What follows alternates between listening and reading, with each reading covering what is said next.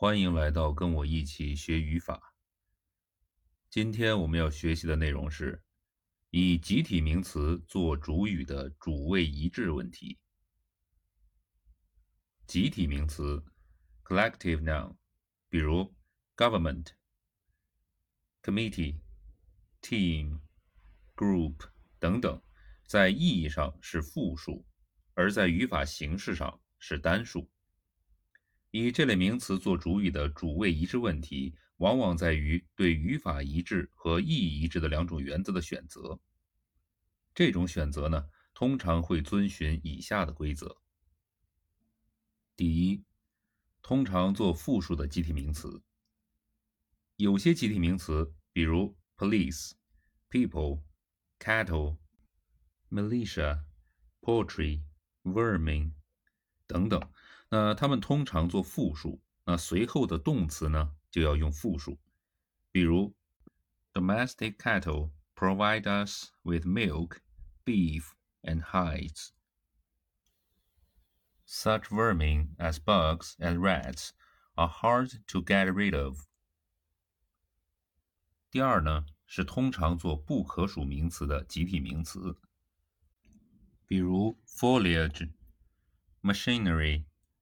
equipment, furniture, merchandise，通常呢做不可数名词，随后的动词呢用单数。比如，The merchandise has arrived undamaged. All the machinery in the factory is made in China. 第三种是既可以做单数，也可以做复数的集体名词，比如 audience。 committee, class, crew, family, government, public 等等，既可以做单数，也可以做复数。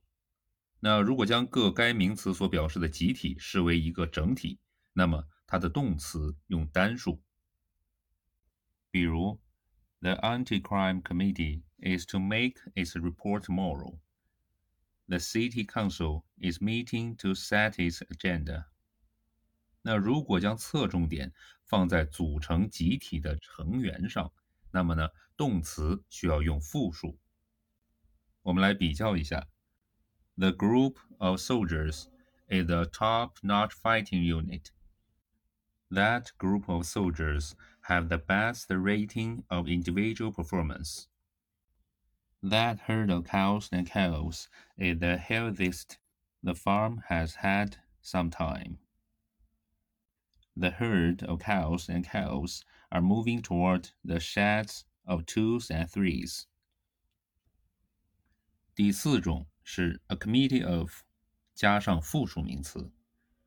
那如果主语是由 a committee of、a panel of、a board of 加复数名词构成，那么它随后的动词呢，通常是用单数的。比如，a committee of five men and three women is to consider the matter. A panel of distinguished people has been chosen to judge this competition. It is meeting tomorrow. The board of directors is responsible for the management of the firm.